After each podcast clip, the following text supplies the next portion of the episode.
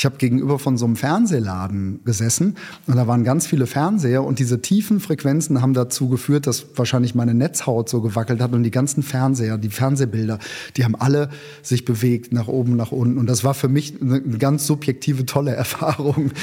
Das war irgendwie wie so eine Art, ey, ich glaube, ich bin auf dem richtigen Weg. Ja. Hitsingle. Der GEMA-Podcast mit Michael Duderstedt.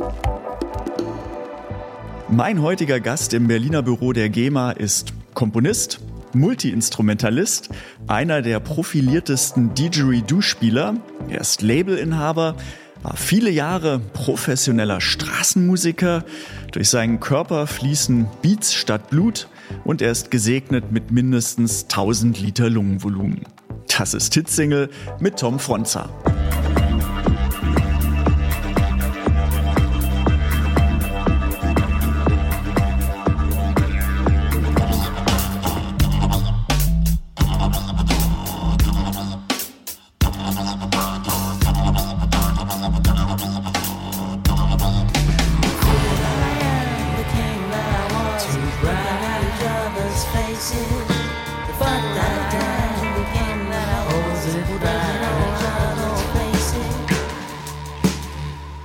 Freue mich heute total aus Herford nach Berlin hier ins Berliner Büro der GEMA.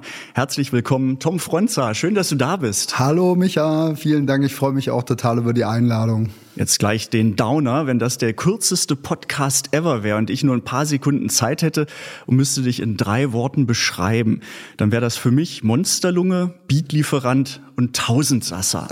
Und du hättest jetzt noch eine Sekunde Zeit, um äh, mit dem Kopf zu schütteln oder zu nicken, ob das erstmal passen könnte. Ja, das, das, muss man ja einfach den anderen Leuten überlassen, wie man als Künstler wahrgenommen wird. Das habe ich irgendwie gelernt. Und das ist schön, klar, ich brauche eine gute Lunge und ich mache ganz, ganz viele Sachen, muss ganz viele Sachen machen im Zuge des Musiker- oder Künstlerseins. Und äh, Beatlieferant natürlich. Also das ist sehr, sehr wichtig, äh, dass unsere Musik tanzbar ist. Beats vom Feinsten. Beats vom Feinsten. Ähm, wir haben zum Glück mehr als drei Sekunden oder drei Wörter Zeit, um über dich zu reden. Also gehen wir genau in diese Begriffswelten, steigen noch mal tiefer ein. Wenn man dich irgendwo kennenlernt und trifft, so, ah, wer bist du, was machst du? Wie würdest du dich vorstellen? Uh, also wenn man mich fragen würde, was ich beruflich mache, hm. ja, ich würde, in erster Linie würde ich immer sagen, ich bin Künstler. Also Musiker vielleicht zweitrangig, weil es ja doch darum geht, als Musiker in irgendeiner Art und Weise auch bestehen zu können. Wenn man jetzt nicht darauf ausgerichtet ist, einen Chart-Hit zu platzieren in irgendeiner Form, äh, eine Hit-Factory zu sein, sondern einfach ein bisschen auch der Möglichkeit nachzugehen, der Nase nachzulaufen. Ich finde, da hat man ja im Leben nicht mehr so wahnsinnig viele Möglichkeiten für, umso älter man wird, ist die Kunst halt die beste Möglichkeit. Deswegen würde ich mich in erster Linie als Künstler und zweitrangig als Musiker Musiker bezeichnen. Weißt du, seit wann du dich als Künstler bezeichnest? Ja, also da gibt's tatsächlich so eine Zäsur in meinem Leben, nachdem ich lange Zeit geliebäugelt habe und aufgrund irgendwelcher, keine Ahnung, Schwierigkeiten, mich da zu verorten und auch mal ein Instrument wirklich ganz intensiv zu lernen und zu sagen, okay, ich will da jetzt mein Geld mit verdienen, gab's so, glaube ich, 96 die Zäsur nach einer langen Indienreise, den Anspruch zu haben, zu wissen, was ich mit meinem Leben anfangen will. So richtig klischeemäßig. Bin mhm. zurückgekommen aus Indien, war nicht versichert, war komplett blank und dann habe ich gemerkt, immer wenn ich einen Job annehme, ob bei der Post oder im Plattenladen oder wo auch immer ich gearbeitet habe, bekommt dieser Nebenjob immer mehr Fokus als das, was ich eigentlich will, nämlich das Musik machen. Und da ist mir klar geworden, ich muss alles auf eine Karte setzen. Mhm ich habe keine Ausbildung und hatte bis zu dem Zeitpunkt auch keine Ausbildung und habe mir gesagt, in irgendeiner Form muss ich mir selber das Ziel setzen, halt das professionell zu betreiben mhm. und das auch wirklich umzusetzen. Und das war dann irgendwann die Straßenmusik. Also nachdem ich eine Zeit lang in Bands gearbeitet habe und ein bisschen Geld damit verdient habe und gemerkt habe, da ist irgendwie keine Möglichkeit, das auszubauen und jetzt noch ein Jazzstudium anzufangen mit 26, habe ich auch mit geliebäugelt, okay. mhm. war mir dann auch irgendwie der lange Weg und es gibt halt auch einfach so viele gut ausgebildete Musiker mhm. und irgendwie ist es in Deutschland auch das Problem, dass Musiker und Künstler immer denken, sie müssten noch einen Schein haben von irgendeinem großartigen Lehrer und noch eine Fortbildung Ausbildung ja, und noch Stempel, einen Studiengang. Ja. Erst dann sind sie ernstzunehmende Künstler. Mhm. Und ich habe auch ein paar Jahre in Australien gelebt zum Beispiel. Da ist das ganz anders. Da wird die Entscheidung getroffen und da kennen sich die Leute gut genug zu sagen, ich fühle mich wie ein Künstler. Und dann wird auf die Straße gegangen zum Beispiel und dann wird ein Konzept erarbeitet und eine Show erarbeitet mhm. als Musiker oder als Jongleur oder ähnliches. Und diese Art und Weise hat sich sehr gut vertragen mit dem Zen. Ich war in einem Zen-Dojo zu dem Zeitpunkt zweieinhalb Jahre in einer Lehrer-Schüler-Beziehung mit mhm. einem Zen-Meister, der dann eigentlich das auch noch forciert hat, der gesagt hat, das ist eine gute Sache. Das gibt's in unserer Tradition auch, dass auf die Straße gehen. Du lernst unheimlich viel übers Leben mhm. und über dich selber. Und zack, habe ich dann irgendwann 96 im Herbst mit einem Bambus-Didgeridoo auf einer Einkaufsstraße in Hagen gesessen, im, Ström, im strömenden Regen, also wirklich sehr deprimierende Orte. Aber dann kam die Erleuchtung, ja, ich bin, ich bin Musiker. Tatsache, also irgendwie kann ich mich daran erinnern, dass ich da gesessen habe. Ist natürlich keine Erleuchtung, aber das Spielen auf diesem tiefen Instrument, ich konnte die Zirkuläratmung noch gar nicht, die habe ich an dem Tag gelernt. Mhm. Also es war wirklich total spontan und improvisiert. Ich habe gegenüber von so einem Fernsehladen gesessen und da waren ganz viele Fernseher und diese tiefen Frequenzen haben dazu geführt, dass wahrscheinlich meine Netzhaut so gewackelt hat und die ganzen Fernseher, die Fernsehbilder, die haben alle sich bewegt nach oben, nach unten. Und das war für mich eine ganz subjektive, tolle Erfahrung. das war irgendwie wie so eine Art, ey, ich glaube, ich bin auf dem richtigen Weg. Ja. Ganz viele wichtige Stichwörter hast du genannt und wir nehmen uns alle Zeit dieser Welt, um im Podcast darüber zu sprechen. Mhm.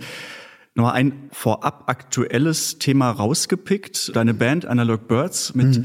der habt ihr oder hast du im letzten Jahr ein Album veröffentlicht. Titel ist, ich weiß ihn, ich traue mich jetzt gar nicht auszusprechen, weil ich nicht weiß, ob ich ihn richtig ausspreche, ist Asimut. Oder? Asimut, ja, ja, so wird das ausgesprochen. Das weckt natürlich auch andere Assoziationen, aber das ist ein Begriff, der mich angesprungen hat während der Corona-Zeit. Im Prinzip ist es der Orientierungspunkt. Es ist ein arabisches Wort und es ist ein Wort aus der Navigationslehre. Mhm. Mhm. Also es gibt auch eine gewisse Formel, mit der man einen Punkt am Himmel fixiert und am Horizont fixiert, an dem man sich dann in der Navigation orientieren kann. Okay, also das neue Album als Fixpunkt? Als Orientierungspunkt in einer Zeit, die ja jetzt, klar, 2020, als ich angefangen habe, an der Platte zu arbeiten, habe ich gedacht, das ist jetzt eine ganz, ganz schlimme Krise. Die Corona-Krise war es ja auch, aber es wird ja eigentlich nicht einfacher. Mhm. Aber es ist nach wie vor total wichtig, einen Orientierungspunkt zu haben. Und mhm. ich habe mir selber einen musikalisch-künstlerischen Orientierungspunkt geschaffen. Genau. Und Analog Birds, das bist du zusammen mit David Brun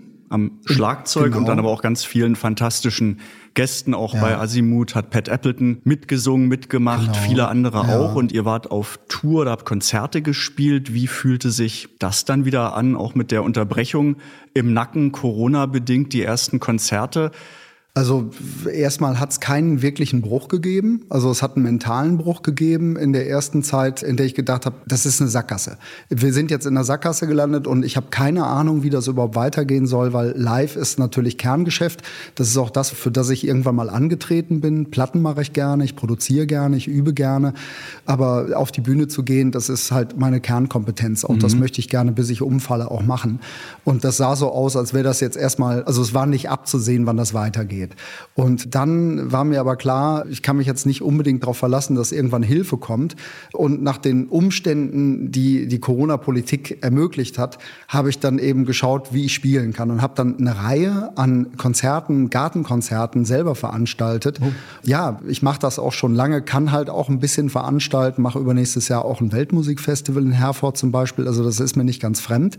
Und das erste Konzert, das fand bei uns im Garten statt tatsächlich. Und da waren dann zugelassen, glaube ich, 40 Leute, denen ich allen einen doch stattlichen Preis abverlangt habe, sodass sich die kleine Zuschauerzahl dann finanziell. Der Wert der Musik dann im genau, Eintrittspreis auch genau, für dieses den Wert der Musik mhm. im Eintrittspreis. Und da sind Leute aus der Nachbarschaft gekommen, die jetzt halt auch wissen, was ich mache. Ich finde, das ist total wichtig, dass eben mhm. nicht nur irgendwelche Leute über den GEMA-Podcast zum Beispiel erfahren, was ich mache, sondern auch meine Nachbarn einfach wissen. Und ich habe ein paar Fans in der Nachbarschaft. Das ist ein tolles Gefühl zum Beispiel. Wo kommt der ganze Lärm her? Ja. Endlich. das, ist? Das ist hauptsächlich beim Sohn beim Schlagzeugspielen. Okay, ja. der, der macht den meisten Lärm.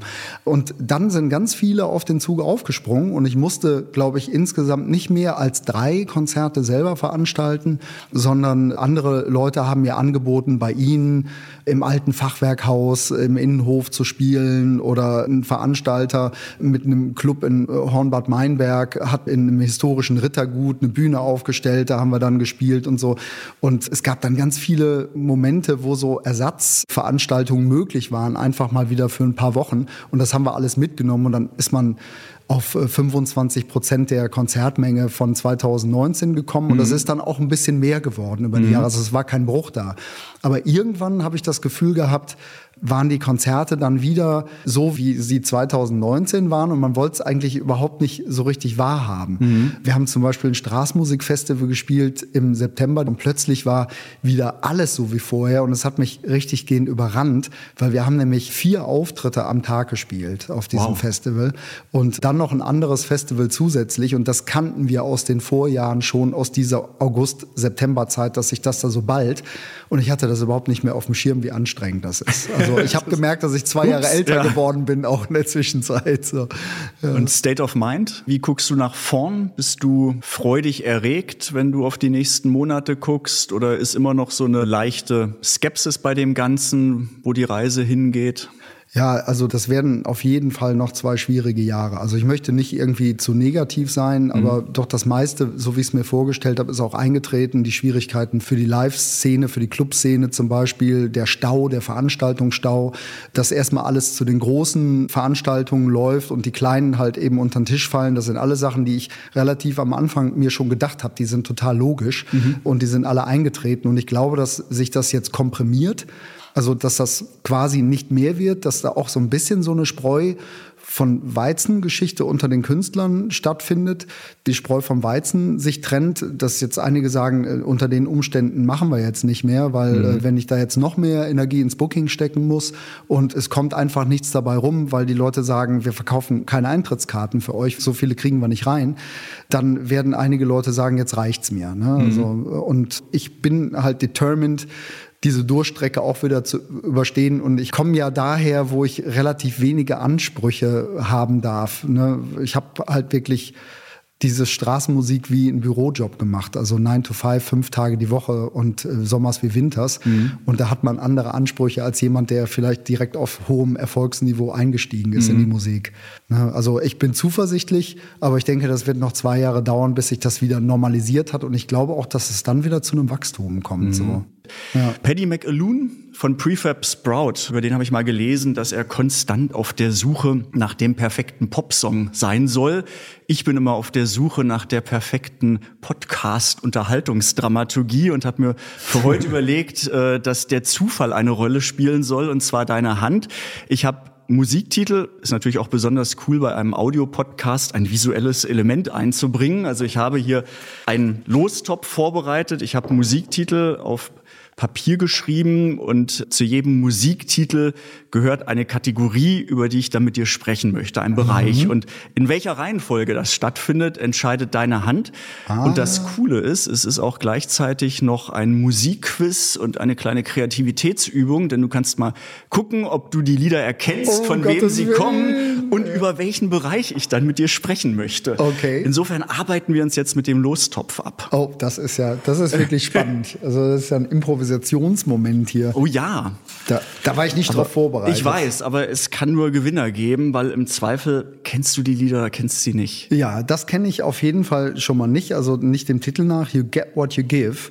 Aber klar, das ist das, was man im Allgemeinen als Karma bezeichnet. Ah, gute Assoziation, aber You Get What You Give von den New Radicals. Da bin ich auch schon ein paar Jahre her, bin ich neulich drüber gestolpert okay. und da ist dann auch eine Zeile You've got the music in you mhm. und ah. letztendlich du bekommst, was du gibst. Insofern, du gibst uns Musik und ich möchte hier über ein Lied von dir sprechen und zwar von allen Liedern, die du komponiert hast.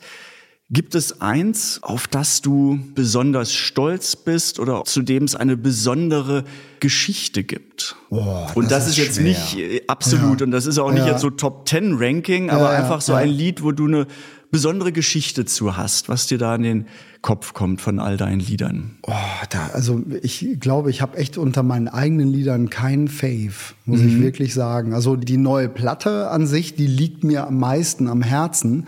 Aber selbst da jetzt ein Lied rauszupicken, weil die halt alle irgendwas was anderes, ich meine, man ist ja auch nicht nur eine Charaktereigenschaft. Aber da jetzt zu sagen, ich suche mir die Charaktereigenschaft raus, die mir am angenehmsten ist, oh, das ist also der erste Song vom neuen Album. Das wäre für mich einer, auf dem auch die Pet singt, zum Beispiel mit einem Duduk-Intro. Das wäre für mich eigentlich der schönste. Welches Lied ist das? Alley Cats. Ich würde mal sagen, damit alle im Ohr haben, was du wahrscheinlich schon im Kopf hast, hören wir einfach mal rein. A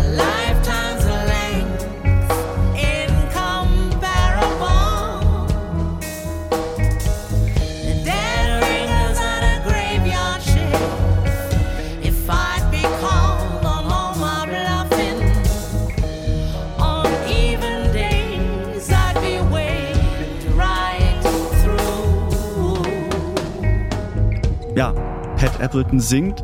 Was ist die Geschichte zu dem Lied? Also die Geschichte ist tatsächlich die, dass man manchmal im Dunkeln tappt. Und einen eigentlich, also mich immer wieder wundert, wie man am Ende dann doch im Hellen rauskommt. Und die Art und Weise, wie ich mein Leben gestaltet habe, die geht halt in die Richtung. Wie gesagt, keine Ausbildung, alles auf eine Karte gesetzt. Selbst für einen Musiker ist es eigentlich nicht besonders schlau, jetzt nur auf eine einzige Band zu setzen. Deswegen sind viele meiner Kollegen ja auch jetzt nicht unbedingt Bandleader, sondern einfach in vielen Bands aktiv, um da eine gewisse Sicherheit zu haben. Und ich habe exakt zwei Projekte, an denen ich mitwirke.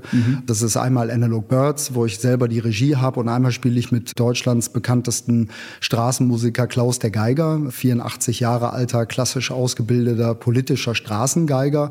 Und das ist ein sehr, sehr breit gefächertes Repertoire, was wir da auch haben. Aber lange Rede, kurzer Sinn, einfach nur auf zwei Projekte zu setzen und zu sagen, äh, damit sichere ich meine Existenz und damit drücke ich mich künstlerisch aus, das ist ganz schön im Dunkeln tappen. Und eigentlich muss ich mich selber wundern, wie das die letzten 25, 28 Jahre funktioniert hat. Und das ist eigentlich eine Hommage daran. Weißt du noch, wie du das Lied geschrieben hast? Erst die Beats, die Idee dazu, der Text oder wie war der Entstehungsprozess? Tatsächlich war als erstes die Aufnahme des Duduk-Spielers. Also das ist ein sehr beeindruckendes Instrument, was durch einen sehr beeindruckenden Instrumentalisten auch gespielt wird. Spielst du aber auch, oder? Duduk oder? Äh, nee, die Duduk spiele ich nicht. Okay. Äh, aber kannst spielen oder? Safa Küçük, nein, nein, Okay. das kann ich, das kann ich Okay. nicht spielen. Also ich habe nur den harmonischen Kontext abgeliefert und der ist in der Lage gewesen, darüber so zu improvisieren, dass da am Ende genau das rausgekommen ist, was ich wollte. Und habe dann als nächstes den Beat tatsächlich und dann ganz wichtig, also der Beat war nur fragmentarisch da und dann habe ich mit Basssounds rumprobiert und ich wollte einen synthetischen Basssound haben, aber ich wollte den schon mit meinem Vierseiter spielen. Und dann habe ich mein Pedalboard immer wieder umgebaut, habe ein paar Sachen dazu gekauft, habe es wieder umgebaut und am Ende war es dann tatsächlich eine Kompressionseinstellung in Zusammenhang mit einem speziellen Vibrato. Und dieses Vibrato, das geht so tief, das massiert so richtig den Bauch. Das hat eigentlich die Tiefe in dem Stück ausgemacht. Und dann passend dazu Pets Stimme auch, Ja, also man denkt, ja. okay, da Ja. ist eine Bassfront, die auf dich zukommt. So Also das, das mit, mit Pat ist natürlich, das ist natürlich Wahnsinn. Ich habe dann da eine relativ einfache Melodie. Bin ja kein großer Melodiker, ich bin eigentlich eher Rhythmiker, aber natürlich kenne ich mich ein bisschen mit Harmonielehrer aus und habe da ein bisschen dran rumgeschraubt an der Melodie und dann zu sehen, wie sie in der Lage war, dem Leben einzuhauchen. Das ist auch ein sehr magischer Moment gewesen. Das ist eh magisch gewesen, wie alle 18 beteiligten Musiker, 18 waren das insgesamt mit mir, 18 Musiker, wie die alle in der Lage waren, sich da irgendwie so einzuloggen in dieses Ding und dass da am Ende ein Stück rauskommt, wo wirklich alles zueinander passt und die das zum Teil zum ersten Mal gehört haben, als sie ins Studio gekommen sind. Ne? täusche ich mich, aber ich habe trotzdem das Gefühl, dass das gesamte Album düsterer ist Ja. als die Alben davor. Ja. Schwerer zumindest. Ja. Sagen wir nicht düster, aber Ja. schwerer. Das ist die Corona-Inspiration gewesen. Im Endeffekt waren das zwei Corona-Winter, die da in irgendeiner Art und Weise Einfluss drauf genommen haben. Dann äh, hilft natürlich auch nicht die Tatsache, dass ich ein großer Fan von Trip-Hop bin. Das ist halt eine atmosphärisch düstere Musikrichtung und das ist auch eine gewissermaßen eine Hommage daran, weil die, die ganze Platte ist natürlich Downtempo. Ne? Das ist viel langsamer als das andere, das, was du gerne zum Laufen hörst. Ja, ne? richtig.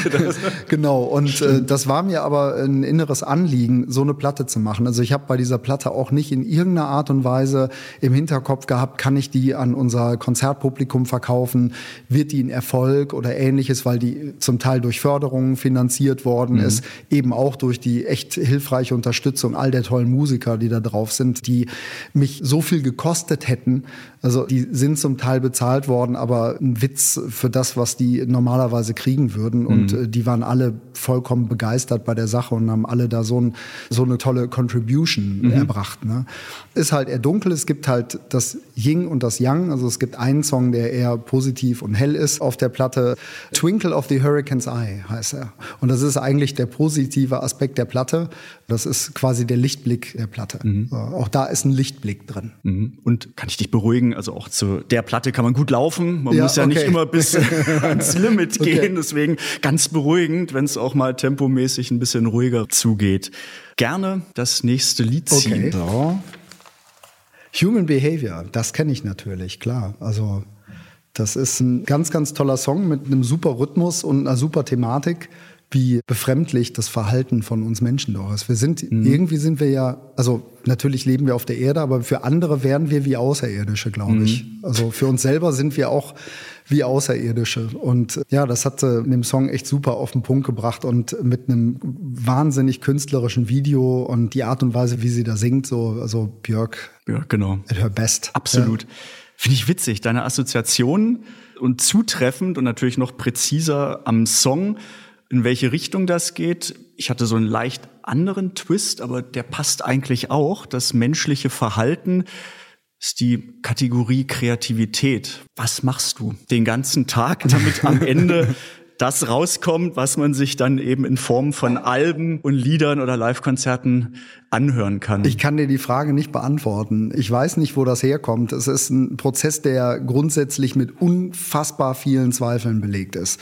Also ich habe mir jetzt mit Freunden zusammen nochmal das Album angehört. Also ich freue mich immer, wenn ich mit befreundeten Musikern zusammenkomme und wir unsere Werke gegenseitig anhören können. Listening Sessions, wir haben uns Stunden Zeit genommen, Musik zu hören vorgestern. Und da lief eben dann auch mein Album und ich habe es mit deren Ohren gehört und habe mir gedacht, ich kann das mit sehr viel Abstand als Album auch ansehen, was ich mir selber anhören kann. Das kann ich bei all meiner Musik letztendlich machen, aber man hat ja trotzdem irgendwie so ein befremdliches Verhältnis zu. Also ich habe ein befremdliches Verhältnis zu meiner eigenen Musik, weil ich immer denke, ey, das hätte man noch anders machen können, das hätte man noch besser machen können. Aber auf der anderen Seite komme ich auch jetzt immer wieder dazu zu sagen, das ist jetzt halt das, was daraus geworden ist. Und das steht für sich auch in seiner Aussage so. Aber bis man dahin kommt, ist das ein Prozess, der eigentlich immer nur blind und im Zweifel stattfindet. Ich setze mich hin und tippe vielleicht irgendwie was in Facebook ein, habe aber den Bass auf dem Schoß und fiedel irgendeine Melodie vor mich hin oder ein Groove vor mich hin und plötzlich denke ich mir, das muss ich jetzt unbedingt aufnehmen. Dann nehme ich das auf und dann liegt das vielleicht ein halbes, dreiviertel Jahr irgendwo in Logic. Okay. Und dann misste ich meine ganzen Skizzen aus. Da fliegt dann irgendwie drei Viertel raus und bleibt ein Teil. Dann warte ich noch mal drei Monate und dann habe ich vielleicht einfach nur eine Skizze mit einem Snippet von einem Beat oder einen Akkordwechsel, ne, zehn Akkorde oder so hintereinander, die ich dann auch noch mal ausdünne. Und die werden auch noch mal ausgedünnt, fliegen wieder raus, landen auf irgendeiner Festplatte und zwei oder drei Stücke landen dann zum Beispiel auf so einer Platte. Und aus dieser Keimzelle entwickelt sich dann halt das Stück. Also bist du jemand, der im Prinzip 9 to 5 im Studio an den Instrumenten sitzt und guckt, was rauskommt? Oder Das kann sein. Ja? Also da gibt's aber wirklich sehr unterschiedliche Herangehensweisen. Ne? Also ich will ja auch nicht immer nur alleine. Ja. Es ist mir manchmal ein Anliegen, mit möglichst wenig Einfluss von außen genau meine Ideen oder meine Kreativität umzusetzen. Aber ich merke jetzt auch immer mehr, dass Synergieeffekte einfach auch total wichtig sind. Weil äh, ich merke, dass ich mit Leuten zusammenarbeite, die unglaublich viel handwerkliche Fähigkeiten am Instrument haben, aber die vielleicht nicht so unbedingt eine große, sehr überbordende Kreativität mitbringen. Mhm. Und ich kann das aber aus denen rauskitzeln und die kitzeln auf der anderen Seite mit ihrer fachlichen Kompetenz bei mir noch was raus. Und ich finde, das ist halt total wichtig. So, wir sind halt interdependent als Wesen. Ne? Ja. Human Behavior, Human Behavior ist interdependentes Verhalten Absolut, ja. eigentlich. Und das ist jetzt auch der Punkt, wo wir in der Band, in unserem Duo ja inzwischen nur noch, das war ja ein Trio, es war auch ein Quartett zwischenzeitlich, aber im Duo jetzt in dieser Nähe, die wir miteinander haben, noch mehr in die Synergieeffekte gehen, weil der Schlagzeuger der Analog Birds auch ein hervorragend ausgebildeter Musiker, Didakt auch, ne? also Pädagoge ist zum Beispiel Musikpädagoge, der hervorragend Klavier spielt schon seit er sechs ist und auch große Fähigkeiten beim Arrangieren hat. So diese Symbiose mit meinen kreativen äh, Inspirationen und seiner Möglichkeit äh, zu arrangieren, das haben wir so noch gar nicht wirklich ausgelotet, wie weit wir da gehen können. Also da, da freue ich mich richtig drauf. Was inspiriert dich? Andere Musiker inspirieren mich, jetzt nicht konkret der oder der Ton, aber es gibt einfach Musiker, also da fällt mir jetzt gerade Dafa Youssef zum Beispiel ein, ein Musiker, der zwischen arabischer Kunstmusik, westlicher Klassik und Jazz jongliert und unfassbar lyrisch ist auf der Ud, auch ein Instrument, mit dem wir viel gearbeitet haben, aber auch mit der Stimme. Äh, Diese Symbiosen, diese überraschenden Kollaborationen, die dann was vollkommen Neues hervorbringen, das sind für mich Inspirationen. Also das wünsche ich mir für meine eigene Musik auch. Spürst du, wenn ein Lied fertig ist? Ich glaube ja. Und revidiere das, wenn ich das Lied ein Jahr später höre und denke, ach, da hätte man doch noch das und das machen sollen. Also ich glaube, dass ich die aufgenommenen Stücke gut so nehmen kann, wie sie sind. Also die sind dann tatsächlich fertig. Und ich denke mir dann, okay, da ist noch ein bisschen Platz und so weiter, da hätte man vielleicht noch einen anderen Break machen können, aber letztendlich sind die fertig, weil ich bin da zu sehr Pragmatiker. Ich habe zu viele begabte Menschen um mich rum, die ihre Platten nicht fertig kriegen, an denen sie seit fünf oder sechs Jahren sitzen, weil sie denken, da muss immer noch was. Und ich denke mir, ey, irgendwann muss es halt raus, weil das ist ja quasi ein, eine Fotografie eines Jetzt das vergangen ist. Ja. Das heißt, ich gucke jetzt zurück oder höre diese Platte, die ich gemacht habe und erinnere mich daran, unter welchem Einfluss ich gestanden habe, welcher Krise ich da gerade gestanden habe zum Beispiel. Und ich glaube, dass die in ihrer aufgenommenen Form für mich eher fertig sind. Aber das Witzige ist ja, dass wir äh, wirklich keine Verträge damit haben, die Stücke auf der Bühne komplett umzuinterpretieren und plötzlich merken, hey, das macht viel mehr Sinn, wenn wir das auf die Art und Weise machen. Und plötzlich haut der David da eine Akkordumkehrung rein und öffnet einen vollkommen neuen Raum in dem harmonischen Space. Und da sind wir halt total offen. Das ist schon der jazzige Aspekt in unserer Musik. Also das, die Stücke sind dann eigentlich nie fertig. Perfekt, um dich Ja, okay. erstmal zu bewegen mit deinem Arm und die nächste Kategorie zu ziehen. Okay. Torn und Overkill. Ja, ich habe mal zwei Lieder genommen, weil vielleicht macht das die Sache einfacher. Torn, super schöner Popsong. Natalie Imbruglia. Perfekt. ja. Ähm, Overkill von der australischen Band Man at Work. Perfekt. Overkill ist ein Colin Hay, auch in der Solo-Version ist das ein Overkill von einem Song. Also das Timbre seiner Stimme ist für mich einer, also das ist einer meiner Lieblingssänger tatsächlich. Und Torn ist ein ganz, ganz toller Popsong. Ich hätte es nicht besser sagen Ja, können, aber okay. jetzt, was wird diesen Liedern zugeordnet? Also tatsächlich, ich bin in so einer, in so einer Trip-Hop-Gruppe auf Facebook. Da gibt's viel Inspiration, wird natürlich auch viel altes Zeug einfach gespielt und da wird der Song auch immer wieder gepostet, obwohl es kein Trip-Hop-Song ist. Da wird auch immer viel wirklich, drüber ne? diskutiert, was Trip-Hop ist und was nicht, was total albern ist. Und ich finde das total spannend, dass der Song da irgendwie landet, weil der hat eine emotionale Tiefe, der Song, Ja. würde ich sagen. Ne? Und der perfekte Himmel hat einen Riss. Wäre ja auch wieder so eine Thematik, die ich halt total schön finde, wie so immer nur Gut, es ist natürlich auch ein Liebessong mit Sicherheit, aber das kann man ja auch auf nicht beziehungsmäßige Gefühlszustände beziehen. Ne? Absolut. Beiden ist aber eigen, dass es eine Australierin ist und ein australischer Künstler und dein Hauptinstrument ist das Didgeridoo. Ja. Ein Instrument, was nicht aus unserem Kulturkreis kommt, aber du das sehr lange und ich glaube auch sagen zu können, sehr, sehr gut spielst. Dankeschön. Ähm, Danke. Und da wird mich interessieren, wie du zu dem Instrument gekommen bist und was das Instrument für dich bedeutet, auch in Anlehnung an den anderen Kulturkreis, wie du damit umgehst und Dann schichten wir ab und die Artentechnik, also ganz viele Fragen von einem und wahrscheinlich stellvertretend für viele, die immer hingucken und sagen, wie geht das eigentlich? Ja, da hat sich natürlich um das Didgeridoo herum bei mir so unfassbar viel angesammelt in den letzten 30 Jahren. Ne? Von warum habe ich es überhaupt angefangen zu spielen bis zur aktuellen Debatte der kulturellen Aneignung. Ja, ne? ja. Das muss man auf jeden Fall auch, das lässt sich halt einfach nicht mehr vom Tisch nehmen. Ja, also inspiriert hat mich das einfach zu einem Zeitpunkt, weil es ein sehr exotischer und archaischer Sound war. Und ich glaube, es war Yothu Yindi, Treaty, ein Hit Mitte der 90er Jahre, australische Band, Aboriginal Band, Yolngu Band. Also Yolngu ist ein Stamm aus Northern Arnhem Land und die haben tatsächlich auch nachweislich den stärksten traditionellen Bezug zu dem Instrument. Okay. Es ist nicht überall in Australien das Didgeridoo gespielt worden. Es ist in anderen Teilen des Pazifik eher gespielt worden als zum Beispiel im Westen von Australien, wo es nicht zur traditionellen Aboriginal Musik, bei den Noongar ist es ursprünglich nicht gespielt worden. Also da, wo ich gewohnt habe, ist es eigentlich kein traditionelles Instrument. Und das war für mich der Exotenbonus. Das war für mich dieser ungewöhnliche Sound, der einen total mitnimmt, ein Rhythmusinstrument, das aber eine unglaubliche Dominanz in der Tonalität ausübt.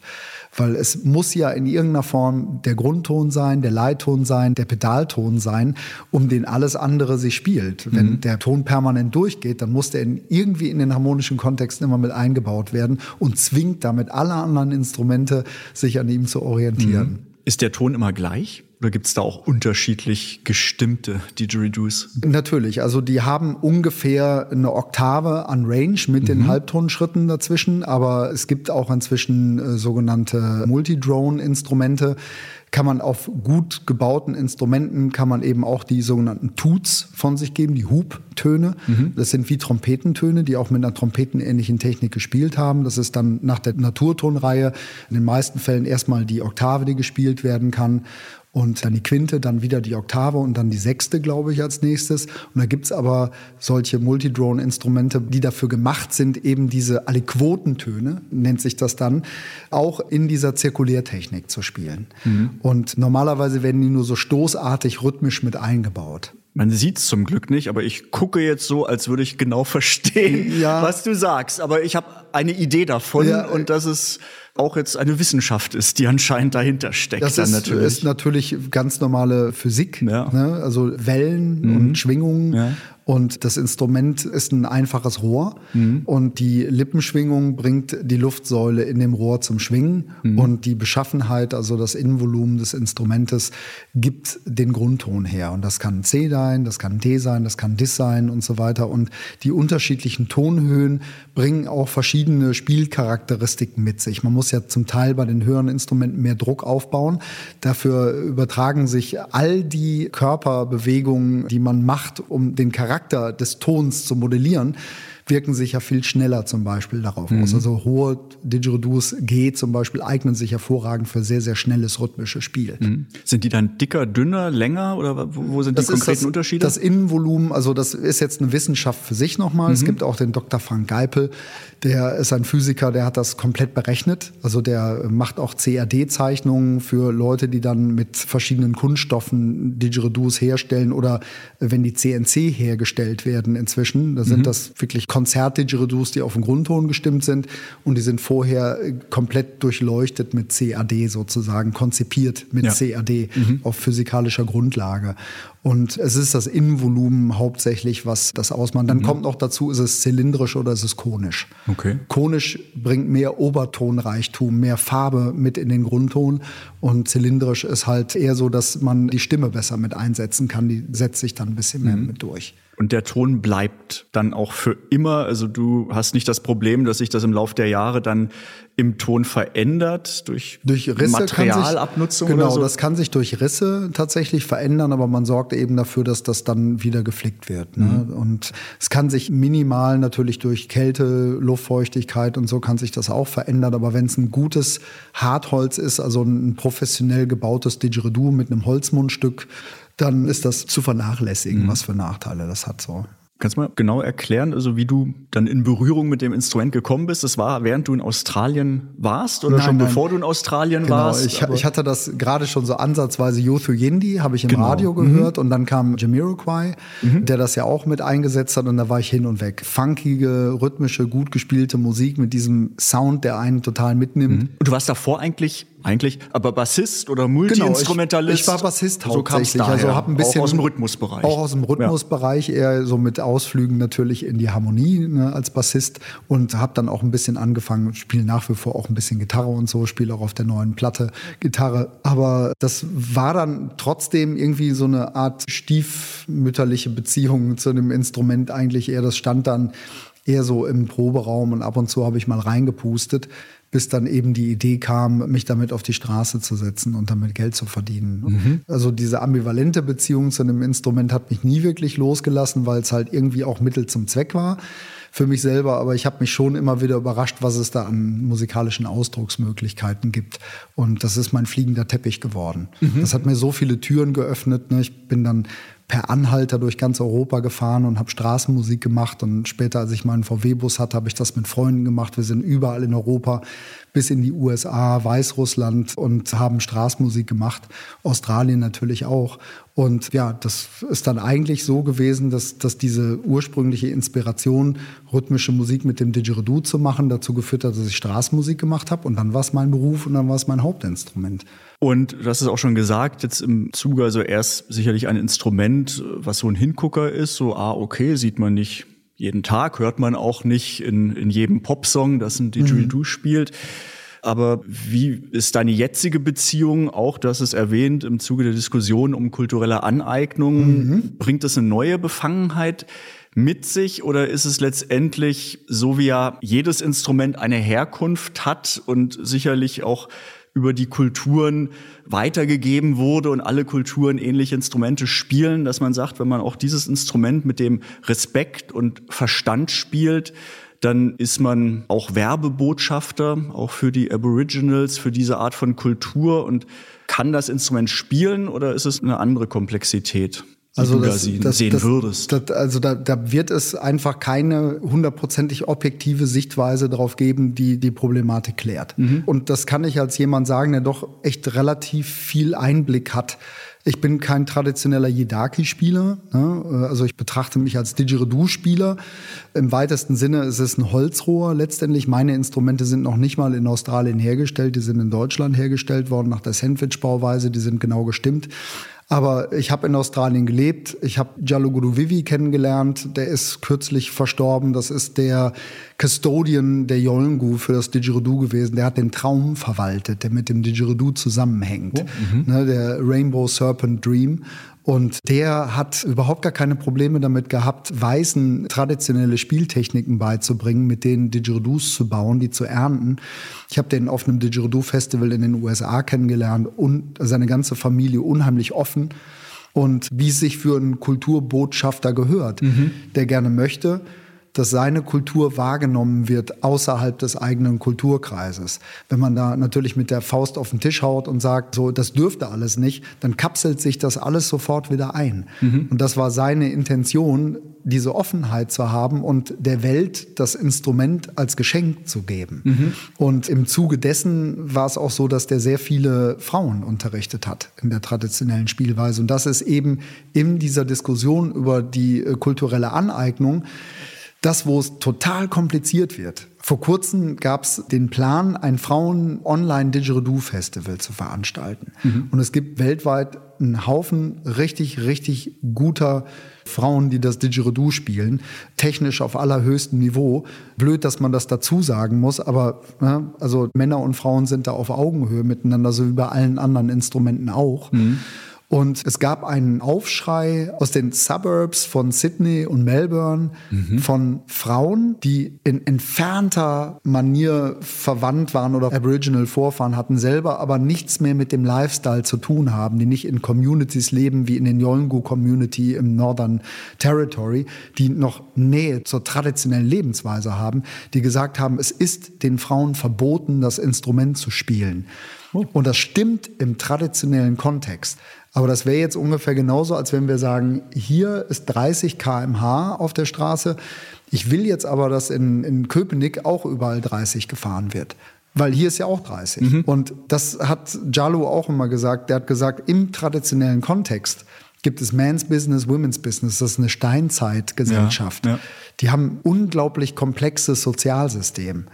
Und da gibt's halt gewisse Dinge, die aus gewissen Gründen nur gewisse Leute machen dürfen. Die haben auch ein Urheberrecht. Da gibt's denjenigen, der den Traum besitzt, der den Traum verwaltet und der den Traum ausführen darf. Und alle müssen miteinander kommunizieren und dürfen nicht ohne die Kommunikation miteinander irgendetwas tun. Und das heißt, wir müssten uns ja auch alle so verhalten, wenn wir nach diesen Regeln leben müssten.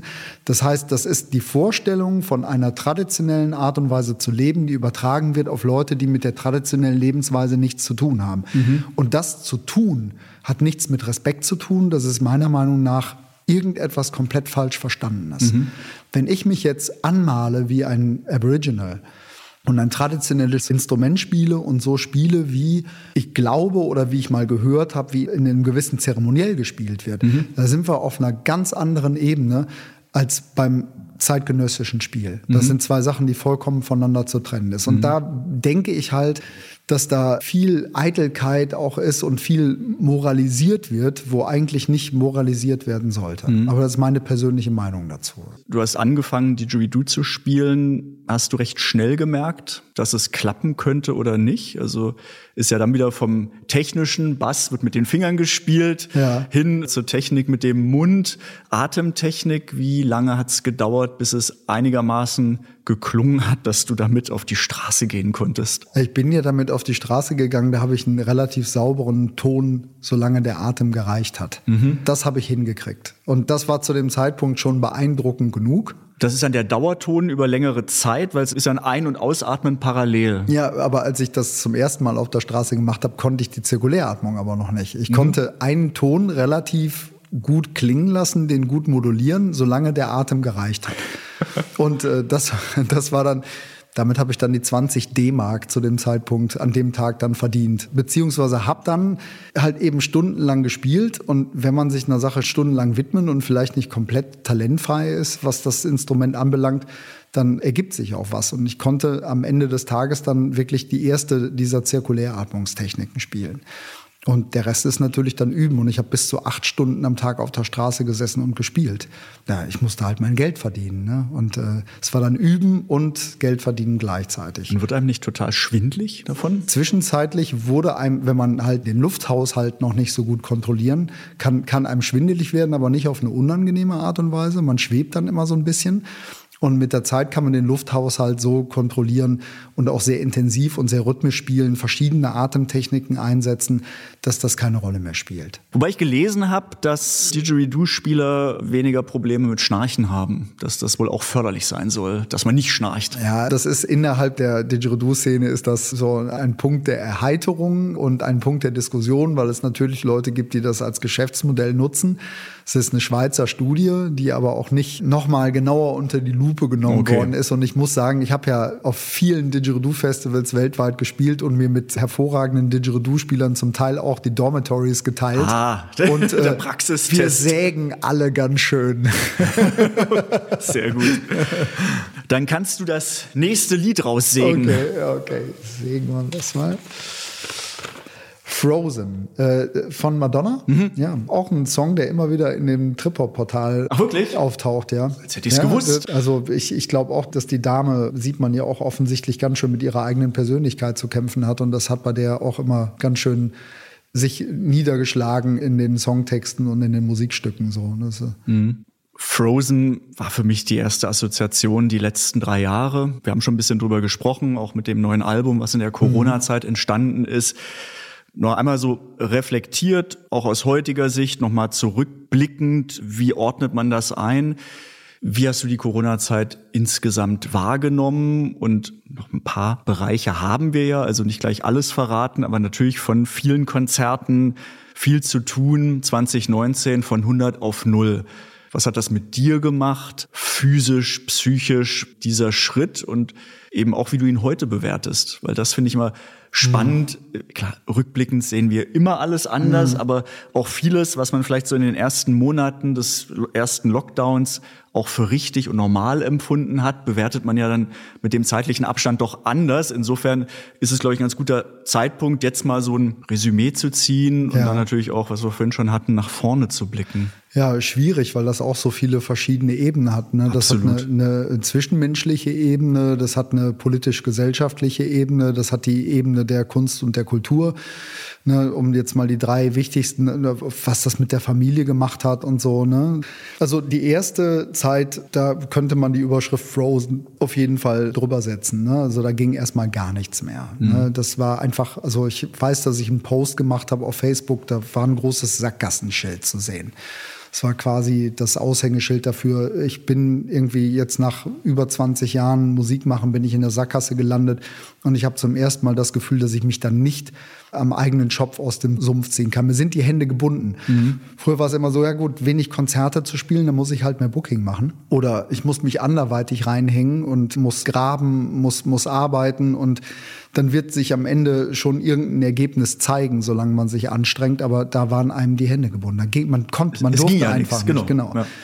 Und sich dann auch gesellschaftlich politisch zu verorten, fand ich total schwer. Ich habe dann schon gesagt, wir wissen nicht, was das ist. Und jetzt auf die Wissenschaft zu hören, macht total viel Sinn, mit der Konsequenz zu sagen, die Wissenschaft, die empfiehlt uns jetzt erstmal die Füße stillzuhalten. Und es war dann relativ schnell klar, dass manche Leute da große Schwierigkeiten mit haben und sich in ihrer persönlichen Freiheit beeinträchtigt fühlen und dass das eben zu gesellschaftlichen Spannungen führen kann. Ich denke, das ist einer der Hauptaspekte. Also da gab es viele zerrüttete Freundschaften nach oder abgebrochene Kommunikation oder ähnliches. Und ja, jeder hat halt ein bisschen was von sich gezeigt, was er vielleicht vorher noch nicht gezeigt hat, nämlich dass er absolutes Misstrauen in den Staat hat oder dass er großes Vertrauen in die Wissenschaft hat und oh, das hätte ich vielleicht von dir überhaupt nicht erwartet, dass du so wissenschaftshörig bist zum Beispiel. Und ich habe mir gedacht, die Dinge, die wir wissen, sind halt das Einzige, was uns jetzt in irgendeiner Form weiterhelfen kann.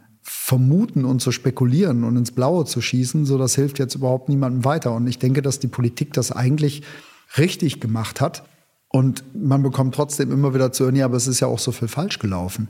Natürlich ist total viel falsch gelaufen, aber wir sind halt eben nicht eine Gesellschaft, die in dem Moment, wo wir von einer Pandemie bedroht werden, auf eine, eine Wissenschaftsdiktatur umswitchen können, wo wir sagen, das ist der fähigste Mann, so, der Drosten, der macht jetzt die Politik. Der hat das meiste Wissen darüber. Der Drosten macht jetzt die Politik und da wäre einiges mit Sicherheit besser gelaufen, meiner Meinung nach, weil der doch in den allermeisten Fällen richtig gelegen hat mit seinen Prognosen. Aber wir sind halt eine Demokratie und die Demokratie ist eine Kompromissgesellschaft. Wie fühlt es sich dann für dich trotzdem an mit dem Wissen, ich bin jetzt in meinem Studio in Herford und weiß erstmal nicht, was passiert und was kommt?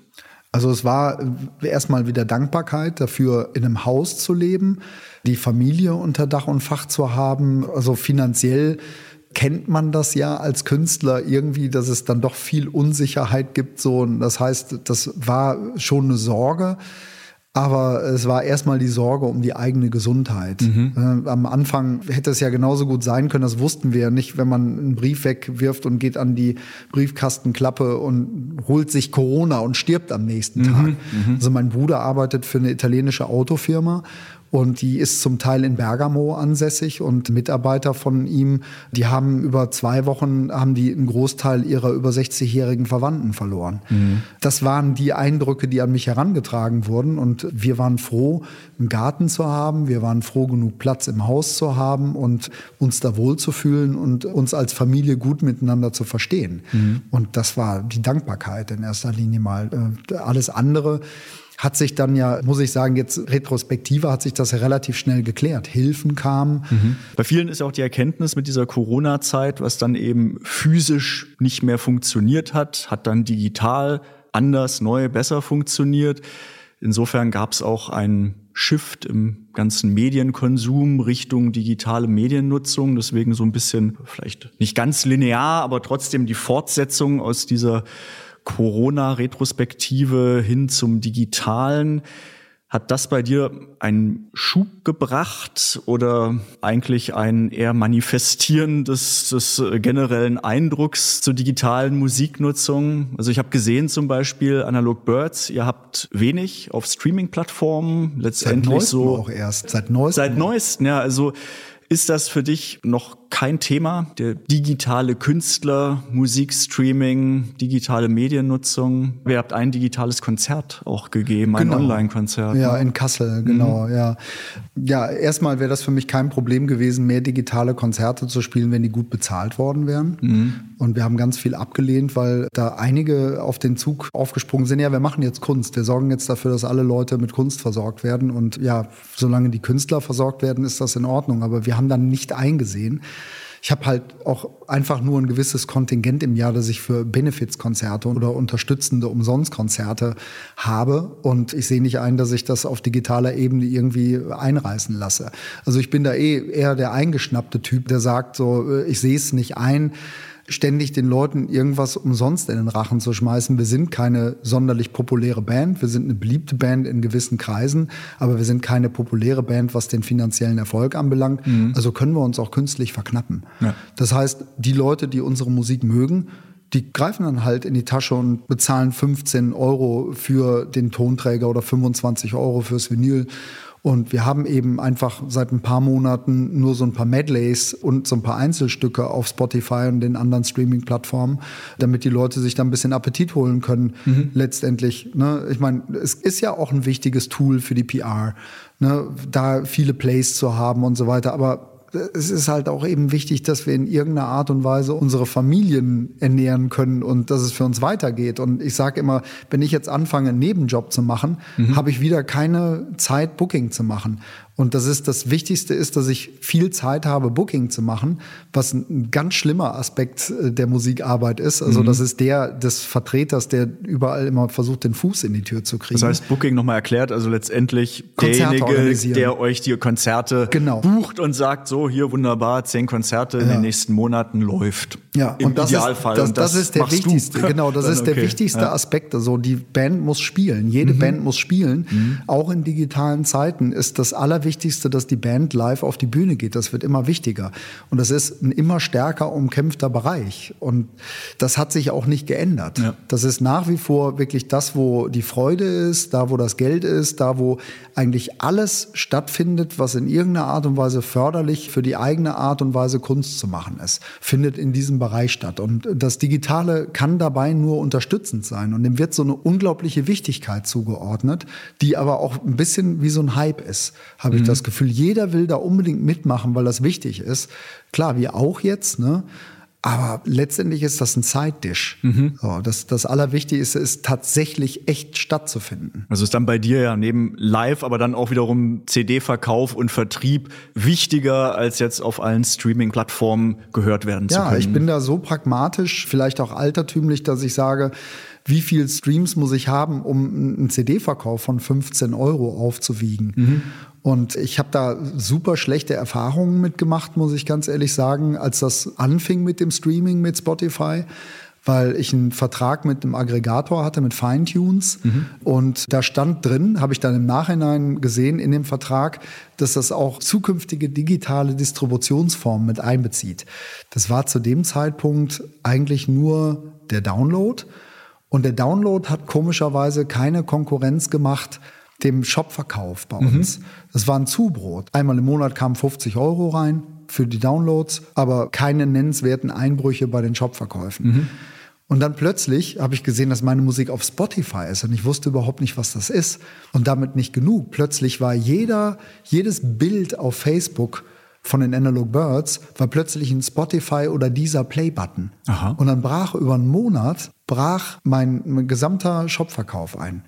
Weil alle Leute natürlich nur noch irgendwie umsonst über Spotify und Deezer gehört haben. Und das habe ich nicht eingesehen. Dann habe ich mich beschwert und habe mich dann auch gezofft mit Feintunes und habe bis heute keine Endabrechnung von Spotify. Ich finde das total unverschämt, dass sich so ein Unternehmen das rausnehmen kann.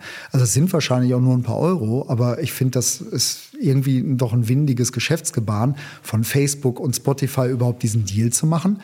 Wieso gab mir Facebook nicht die Möglichkeit, jedes Analog Birds Bildchen zu einem Shop-Button zu machen? Das ging nicht. Aber irgendein externes Unternehmen, das mit meiner Musik Geld macht, hat diesen Zugang bekommen. Es war dieser Zeitpunkt der Cambridge Analytica-Skandals. Ne, das äh, paar Jahre wieder her. paar ja. Jahre her, aber ja, war zur Anfangszeit. Und dann habe ich dafür gesorgt, dass unsere Musik von den Streaming-Plattformen wieder runterkommt. Also hast jetzt auch alles wieder selbst in der Hand. Jetzt habe ich alles wieder selber Mhm. in der Hand. Jetzt mache ich das über DistroKit. Ne? Ich könnte das auch über den Music Hub machen, werde ich in Zukunft auch machen, weil das ja GEMA näher ist. Das ist eigentlich sinnvoller, das so zu machen. Aber irgendwie habe ich es jetzt erstmal über DistroKit gemacht. Ich kann jetzt schon sagen, wir arbeiten uns äh, chronologisch nach hinten vor. Where the streets have no name, ja klar. Straßenmusik, Where the Streets Have No Name. Ja. Du hast es schon mehrfach erwähnt. Erzähl. Best of Straßenmusik. Ich glaube, ich kann eine Stunde vom Mikro weggehen oder mich das, zurücklehnen. das ist ein Kapitel. Das ist, das ist ein Kapitel in meinem Leben, genau. Ja. Also das ist äh, ja, da gibt's auch so viele obskure Sachen, äh, die da passiert sind. Aber für mich war es einfach total überraschend, nachdem ich mich eine Zeit lang richtig zwingen musste, das als meinen Job anzunehmen und eben auch meine Bürozeiten zu haben und zu sagen, montags bleibe ich zu Hause, mache ich meinen Bürokram tatsächlich, dienstags bin ich in Essen, mittwochs bin ich in Bochum, donnerstags bin ich in Köln, freitags bin ich in Düsseldorf, dann bin ich samstags wieder in Köln, bin vielleicht sonntags nochmal in Köln oder so oder fahre irgendwo anders hin, probiere mal Neues aus oder so. Das ist ja der große Vorteil, wenn man in NRW wohnt, man hat einen Haufen richtig großer Städte, alle in der Reichweite der öffentlichen Verkehrsmittel. Ich hatte kein Auto zu dem Zeitpunkt und habe dann tatsächlich diese vielen Stunden am Tag jeden Tag in einer anderen Stadt gespielt und habe dann teilweise auch da meine Fans gehabt, die gekommen sind, habe wirklich gutes Geld verdient, habe dann auch relativ schnell die erste CD gemacht und habe halt gesehen, ja, das ist ein ernstzunehmender Job. Aber das ist wirklich die Entscheidung, mein Didgeridoo und ich und wir setzen uns jetzt hier hin und ich spiele Ja. so und so viele Stunden Ja. am Tag und gucke, was passiert. Und gucke, was passiert. Komplett analog, also unverstärkt, Unverstärkt, genau Instrument richtig. Einfach Mhm. nur das Instrument. Und wenn man acht Stunden am Tag spielt und ich war körperlich sehr fit zu dem Zeitpunkt, also ich habe immer sehr viel Sport gemacht und so, war auch in der Lage, eine gewisse Lautstärke zu entwickeln und eine gewisse Kraft mit dem Instrument zu entwickeln und meine Technik eben auszuarbeiten. Und habe dann einfach Publikum generiert mit der Zeit. Also am Anfang waren das ein paar Leute, die das toll fanden und dann bin ich nach Hause gekommen, habe gezählt, da 100 Euro oder 100 D-Mark oder sowas. Wow, Hammer. Und das wurde dann teilweise sogar mehr. Und ja, mit der Zeit habe ich dann auch Trauben um mich herum gehabt. Aber es war schon immer der Anspruch, auch das noch musikalisch anders einzusetzen, mit anderen zusammen spielen. Die Symbiose eben mit anderen Instrumenten hatte dann andere Mitmusiker, afrikanische Trommler oder Balafon-Spieler aus Afrika oder arabische Darabuka-Spieler oder ein Gimbri-Spieler aus Marokko oder so. Ne? Da waren schon viele Leute und- oder, oder ein mongolischer Kehlkopfsänger zum Beispiel. Also auf der Straße findet man ja alles. Sondern sind wirklich tolle Musiker unterwegs oder eine kanadische Cellistin, die auf der Durchreise ist. Dann macht man halt eine Woche gemeinsam Musik und arbeitet ein kleines Programm aus. Passiert das komplett zufällig? Oder war am Ende auch, dass es wie so eine Art Tourplan gibt, dass man sich abspricht und genau weiß, an welchem Tag, zu welcher Uhrzeit ihr wo seid? N- Natürlich, man hat dann über gewisse Zeiträume eine richtige Kollaboration miteinander gehabt. So, man hat sich dann verabredet, vor allen Dingen, wenn man gesehen hat, dass es gut funktioniert hat, was sich immer in gleichem Maße über den Publikumszuspruch und das Finanzielle niedergeschlagen hat. Es ist selten so, dass man das Gefühl gehabt hat, man hat einen super Gig gehabt, ohne dass dann entsprechend viel Geld im Topf lag oder entsprechend viele CDs verkauft waren. Das gibt's ganz selten mal, aber in den meisten Fällen matcht sich das immer. Das ist ja das Tolle. Man setzt sich dahin und darf keine Erwartungen haben. Und die Leute, die vorbeikommen, haben naturgegeben auch keine Erwartungen, weil die wissen ja gar nicht, dass man Für da die sitzt, meisten auch ne? zufällig Genau, dann, ja. ne? Also mit der Zeit wussten einige Leute schon, der sitzt samstags immer am Brunnen in der Schildergasse und dann sind die extra dahin gekommen, okay. Aber in den meisten Fällen sind die Menschen ja dann doch überrascht gewesen und bleiben dann spontan stehen und Das bedeutet, man hat die spontan gefesselt. Man hat ein bisschen Energie bewirkt in dem Moment. Die sind vielleicht sogar magisch schon durch die ganz tiefen Töne des Didgeridoos angezogen worden, die sie unbewusst wahrgenommen haben. Und dann akkumulierten die sich vor einem. Und dann hatten wir in der Duo-Geschichte mit dem Schlagzeug zusammen haben wir teilweise 400, 450 Zuschauer vor Ort, so dass das Ordnungsamt sogar teilweise uns gesagt hat, sie müssen jetzt aufhören, wir lassen sie gerne weiterspielen, aber sie müssen jetzt eine Pause machen, weil sie den Verkehrsfluss nicht mehr gewährleisten. Wir können den Verkehrsfluss nicht mehr gewährleisten. Die Leute, die trampeln sich hier platt. Ist es eine andere Energie als beim Konzert? Also die Konzertenergie kann eine unglaublich tolle sein, Ja. aber dieses Spontane, das ist wie eine spontane Party. Das sind immer die schönsten Partys, die spontanen Partys, so, die sich einfach so ergeben. Da ist einfach eine Energie, da treffen sich die richtigen Energien zum richtigen Zeitpunkt und das ist auf der Straße auch so. Und wo warst du überall? Also in welchen Ländern europaweit? Ich glaube, du hast da auch einige Kilometer Genau, also dir, ne? äh, das Baltikum, Polen, Weißrussland, Italien, Frankreich, Portugal, Spanien, Australien, USA. Immer so hybrid schon zu der Zeit mit Straßenmusik und Festival spielen oder Auftritte spielen. Das hat sich irgendwann so nach acht Jahren wollte ich das mehr auf die Bühne verlagern, weil die Straße ganz schön anstrengend werden kann, wenn man Sommers wie Winters spielt. Man kann unglaublich hoch fliegen. Das kennen, glaube ich, auch nur Leute, die das wirklich regelmäßig über einen langen Zeitraum gemacht haben. Nicht ab und zu mal samstags auf die Straße, Ja. sondern die wirklich die richtigen Auf- und Abs kennen. Dass man eben zurück ins Wohnmobil gehen kann mit einer ausgewachsenen Depression, die einen plötzlich überrascht hat oder einfach so voller Glückshormone ist, weil man nicht damit rechnet, mit dem, was passiert ist. Ja. Man hat vielleicht einmal, ist man äh, schon im Regen auf die Straße gegangen, dann kommt plötzlich die Sonne raus und die Leute sind wie magisch plötzlich super gut drauf. Die bleiben stehen. Man hat direkt eine Einladung für eine Party abends bekommen. Ich meine, mit Ende 20, Anfang 30 ist das natürlich irgendwie auch alles noch anders. Oder hat einen Musikerkollegen kennengelernt, ist anschließend dann mit dem noch in die Bar gegangen, hat was getrunken, hat die Taschen voller Geld vielleicht an dem Abend gehabt, so, ne? Oder man ist auf die Straße gegangen mit High Hopes. Und wie es mir eben passiert ist, ich bin auch mehrere Male verhaftet worden. Oh, wieso Ich das? bin sogar schon von der Polizei abtransportiert worden. Ja, also wie sich dann herausgestellt hat, wegen einer Nichtigkeit, die eingestellt worden ist. Also ich habe eine CD, meine eigene CD ausgelegt, noch ohne Preisschild, sondern einfach nur, damit die Leute wissen, ich habe eine CD. Und ich habe im Nachhinein dann erfahren, dass es auch vollkommen legitim ist und kein gewerblicher Vorgang ist, wenn man eine CD mit der eigenen Musik während des Straßenmusikvorgangs verkauft. Es ist der sogenannte Werkbereich der Kunstfreiheit. okay. Artikel 3 Absatz 5. Ja. Und das habe ich aber erst später auch gemerkt und habe ich einen sehr übereifrigen jungen Ordnungsbeamten gehabt, der gesagt hat, das darfst du nicht. Und habe ich gesagt, das darf ich schon. Er hat gesagt, nein, das darfst du nicht. Und dann habe ich gesagt, das darf ich schon. Und das ging dann so hin und her und keiner hat ein wirkliches Argument gehabt. Und dann habe ich gesagt, ja, ich werde hier weitermachen. Und dann hat er gesagt, dann hole ich die Polizei hat er die Polizei geholt und dann habe ich denen meine Ausweisdokumente verweigert, weil ich eingeschnappt war. Äh, ich das nicht eingesehen habe, dass da jetzt so ein großes Brimborium gemacht wird. Und dann habe ich zu denen gesagt, ihr kriegt meine Ausweisdokumente, aber nicht freiwillig und nicht hier. Das musst du auf der Wache machen und da gehe ich nicht freiwillig hin. Und dann haben die mich zum Auto getragen. Also ich war ganz friedlich. Ja. Und das war der Anfang einer Zeit, ungefähr zwei oder drei Jahre, wo ich mehrere Rechtsstreitigkeiten mit deutschen Großstädten hatte, die ich alle gewonnen habe. Okay, und das also- war auch ein richtiger Medienrummel mit dicken Artikeln im Express und in der Taz und so weiter. Und das wurde im Kölner Stadtrat thematisiert und so, wo wir uns mit dem Ordnungsamt so ein Don Camillo und Peprone-Spiel geliefert haben, wo ich eine Audienz beim Bürgermeister hatte und beim Polizeidirektor der Kölner Innenstadt, der dann gesagt hat, für den Mist schicken wir keine Beamten mehr. Wir haben am Ende gewonnen. Völlig legal und legitim am Musizieren. Ja, genau. Die letzte Kategorie. Die Auswahl ist klein. Mal auf 69. Auch ein cooler Song, den ich mal gerne gehört habe. Brian Adams. Ja, 14 oder 15, als der rausgekommen ist. Genau. Und 69, da warst du, Da- bist ja. du auf die Welt gekommen. Also ne? im, im Sommer, im Sommer Noch 69 nicht. war ich noch nicht da. Ja, Äh, aber Dezember 69. Dezember. ja, genau.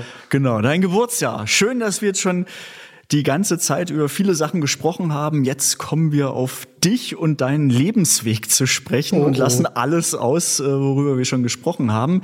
Du bist in Italien geboren, richtig? Ja, ich sage immer gerne in Welsch-Tirol, weil wir ja in Europa wohnen und man Europa sehr schön auf die Regionen runterbrechen kann und nicht unbedingt auf die Länder. Ja. Und Welsch-Tirol ist auch irgendwie so eine richtig typisch europäische Angelegenheit. Das ist die italienischsprachige Minderheit im Bereich der Provinz, äh, der eigentlich eine deutschsprachige Minderheit hat. Also Südtirol ist ja die deutschsprachige Minderheit in Italien und Welsch-Tirol ist quasi die italienischsprachige Minderheit in Südtirol. Ja, also auch äh, eine rätoromanische Gegend. Also mein Vater hat einen rätoromanischen Dialekt gesprochen. Ich bin da nur geboren, aber ich habe trotzdem natürlich starken Bezug zur Familie gehabt. Okay, aber da nicht dann groß geworden, Ich bin, genau, mein Bruder ist dann noch zur Schule gegangen, aber aufgrund beruflicher Probleme hat mein Vater dann entschieden, zurück nach Deutschland zu gehen. Meine Mutter ist ja Deutsch, mein Vater ist Italiener. Okay. Genau. Was sind deine ersten Erinnerungen an Musik? Also ich bin mir ziemlich sicher, dass es da auch noch mehr gab, aber für mich total einschneidend war, da muss ich fünf oder sechs gewesen sein, äh, auf der Stereoanlage meines Bruders äh, Carpet Crawlers von Genesis. Muss Mitte der 70er gewesen sein. So ein unglaublich atmosphärisches Stück, ganz mystisch, auch fast schon wieder so eine, so eine Trip-Hop. Kommt auch in die Trip-Hop-Gruppe, Ja, ja? genau. Müsste ich da mal posten, Genau. um mir da wieder Ärger einzuhandeln. Ja, keine Ahnung. Der hat ja keine Ahnung, ist doch kein Trip-Hop. Nee, und das Plattencover war dann auch direkt mit dabei sozusagen, um sich das anzugucken. Schwer beeindruckend, auch total mystisch und so. Also die, meine Liebe zu Peter Gabriel, die hält auch an. Den sehe ich auch nächstes Jahr zum ersten Mal live. Hat bisher noch nicht geklappt. Gedauert dann, ja. Ja, hat ein bisschen gedauert. Hast du dann zu dem Zeitpunkt schon ein Instrument gespielt? Nein, das hat sehr, sehr lang gedauert. Also ich bin immer ein großer Musikfan gewesen. Ich habe noch nicht mal Blockflöte gelernt. Die musikalische Früherziehung komplett geskippt, ja? komplett geskippt. Meine musikalische Früherziehung war Beatles hören und dazu irgendwie rumtrommeln und so. Und äh, mein Vater ist ein großer Musikfan gewesen. Der hat viel so Big Band Jazz und so ein Zeug gehört. Der hat auch Glenn Miller live gesehen zum Beispiel, ne, als der in Trento gespielt hat. Und da habe ich immer gemerkt, so, oh, das ist wichtig für meinen Vater. Wie der über Gene Krupa gesprochen hat, wie der Schlagzeug spielt. Und das musst du dir mal angucken. Der hat ein Solo auf einer Streichholzschachtel gemacht. Da habe ich gesehen, Musik ist total wichtig. Musik ist ein wichtiger Aspekt in unserem Leben, in seinem Leben auch. Und wir hatten halt keine Musiker in der Familie. Wir hatten keine Künstler in der Familie. Das ist alles so kleinbürgerlich gewesen. Und das hat mich, glaube ich, ein bisschen davon abgehalten, mir zu vertrauen, dass ich das kann. Und irgendwann habe ich dann, als ich so 14, 15 war, habe ich mir ein Herz genommen und einen Kollegen gefragt, ob er mir Gitarre beibringen will. Und der hat mir dann gesagt, nee, der Letzte, dem ich Gitarre beigebracht habe, der ist besser als ich geworden. Das mache ich nie wieder. Und da war ich so entmutigt dadurch irgendwie. Ich war so perplex, dass das noch gute fünf, sechs Jahre gedauert hat, bevor ich mal ein Saxophon in die Hand genommen habe. Dann habe ich ein bisschen wirklich autodidaktisch spät. Saxophon gelernt und dann darauf folgend Bass. So, ich glaube mit 24, 23, 24. Warum dann Bass? Weil Gitarre schon verbrannt war durch diese Erfahrung, dann eben anderes ganz Seiteninstrument? doof, weil ich mir gedacht habe, nee, sind zwei Seiten weniger, das kann ich mir besser selber beibringen. Und ich habe überhaupt gar keine Affinität zum Bass gehabt. Also die Affinität zur Bassfrequenz, die ist erst viel, viel später gekommen, dass ich den Bass überhaupt in der Musik wirklich wahrgenommen habe. Es hat noch Jahre gedauert. So, ne? Deswegen war das eigentlich eine ganz naive Entscheidung. Einfach nur, oh, vier Seiten ist einfacher. Und ja, hatte dann aber großen Spaß und habe dann meine Vorbilder gehabt und habe vor allen Dingen viel geübt. Ne? Wer waren die Vorbilder? Jacob Pastorius natürlich, Charlie Mingus. Ich habe dann auch eine Zeit lang Kontrabass gelernt tatsächlich und ja, die kamen hauptsächlich Marcus Miller. Ja. Ne, als ich dann noch gesehen habe, der hat für Miles Davis mehrere Platten produziert und die auch komponiert und so weiter, war klar so, hey, da muss es nicht beim Bassspielen bleiben. Ne? Erinnerst du dich an deine erste CD oder Platte wahrscheinlich, die du gekauft hast? Also die ersten Platten habe ich geschenkt gekriegt. Also erstmal hatte mein Bruder ja diese äh, Plattensammlung, von der ich gezehrt habe. Und dann war die ersten Platten, die ich bekommen habe, es waren zwei Black Sabbath Platten. Und eine der ersten, die von ähm, Conny Plank produzierte Scorpions Platte. Ah. Da, wo die noch keinen Rock gemacht haben, sondern so Psychedelic. Das waren meine ersten Platten, die ich geschenkt bekommen habe. Und dann habe ich auch Scorpions-Platten und Metallica-Platten, so mit 13, 14 war das dann. Ich weiß, ich habe auch das erste Metallica-Demo gehabt. Also als die noch gar nicht. Ich habe die 84 auf ihrer ersten Headliner-Tour gesehen. Echt also ich cool. bin schon lange, lange Heavy Metal Fan gewesen zu dem Zeitpunkt. Alles in die Trip-Hop-Gruppe hochladen, bitte. Ja, genau, Dann richtig. Ja, okay. Mal, mal gucken, ob man mit Metallica auch einen Trip-Hop-Song findet. Das bezweifle ich. Stimmt, den Remix.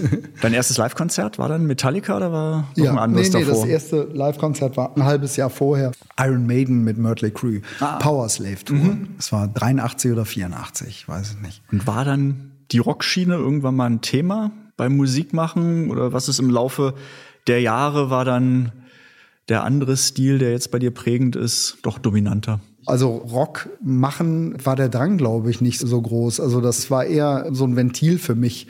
War ja zum Beispiel auch die Phase, in der ich sehr viel so Washington DC Punk gehört habe, Fugazi, Jawbox und Shudder to Think. Das hatte auch eine politische Dimension zum Beispiel. Da hat die Musik schon auch eine wichtige Rolle gespielt, aber auch der Text und das, was transportiert wurde. Und ich glaube, so später Jazz und Weltmusik, das hat mich wesentlich mehr dazu inspiriert, selber Musik zu machen. Perfekte Überleitung zur, nein, Wir haben keine zur letzten Kategorie, die vorgegeben ist. Jetzt kommt der ultimative Werbeblock. Wenn diejenigen, und ich hoffe ganz viele von denen, die gehört haben, Lust bekommen haben auf deine Musik, was ist der beste Einstieg ins Universum Analog Birds? Wo kann man deine Musik kaufen, hören? Wo kann man dich sehen? Was sind die besten Anlaufpunkte, die du jetzt alle nennen kannst? Der beste Anlaufpunkt ist definitiv die Webseite umlaut.de. Das ist meine Label- und Studioseite. Da sind die ganzen Live-Termine einzusehen. Das wird auch immer wieder aktualisiert. Da gibt's natürlich auch den Shop, in dem man äh, direkt die Musik bei uns kaufen kann, was uns am allerliebsten ist. Aber ihr könnt auch gerne über Bandcamp reinhören. Ihr könnt auch gerne inzwischen über Spotify oder Deezer reinhören. Da gibt's einzelne Singles und da gibt's auch Medleys, in denen die Stücke der Platten alle mal angespielt werden und euch einen Eindruck vermitteln könnt. Also ich würde empfehlen, die Platte Lost and Sound gibt einen guten Eindruck von dem, was wir auch immer noch live machen. Dann äh, Intertransport ist eine ältere Platte, die gibt das auch ganz gut wieder und eben ganz anders als das, was wir live machen, ist die Asimut, die neueste Platte. Aber ja, das zeigt eben auch ein bisschen, wie viele musikalische Aspekte wir unterbringen bei uns. Ne? Danke, Tom. Ja, ich danke dir. Hat sehr viel Spaß gemacht. Ich hoffe, das kommt auch so rüber. Ja, also mir hat's auch sehr viel Spaß gemacht. Vielen, vielen Dank. Das war Hitsingle mit Tom Fronza von den Analog Birds. Wenn es euch gefallen hat, liken, kommentieren, weitersagen, auch die ganzen anderen Folgen gerne hören oder nochmal hören. Und wer das alles schon gemacht hat, dann einfach ganz viel Analog Birds hören. Das ist ein super Tipp. Dankeschön, Micha, für die Einladung. War sehr angenehm. Hitsingle. Der GEMA-Podcast mit Michael Duderstedt.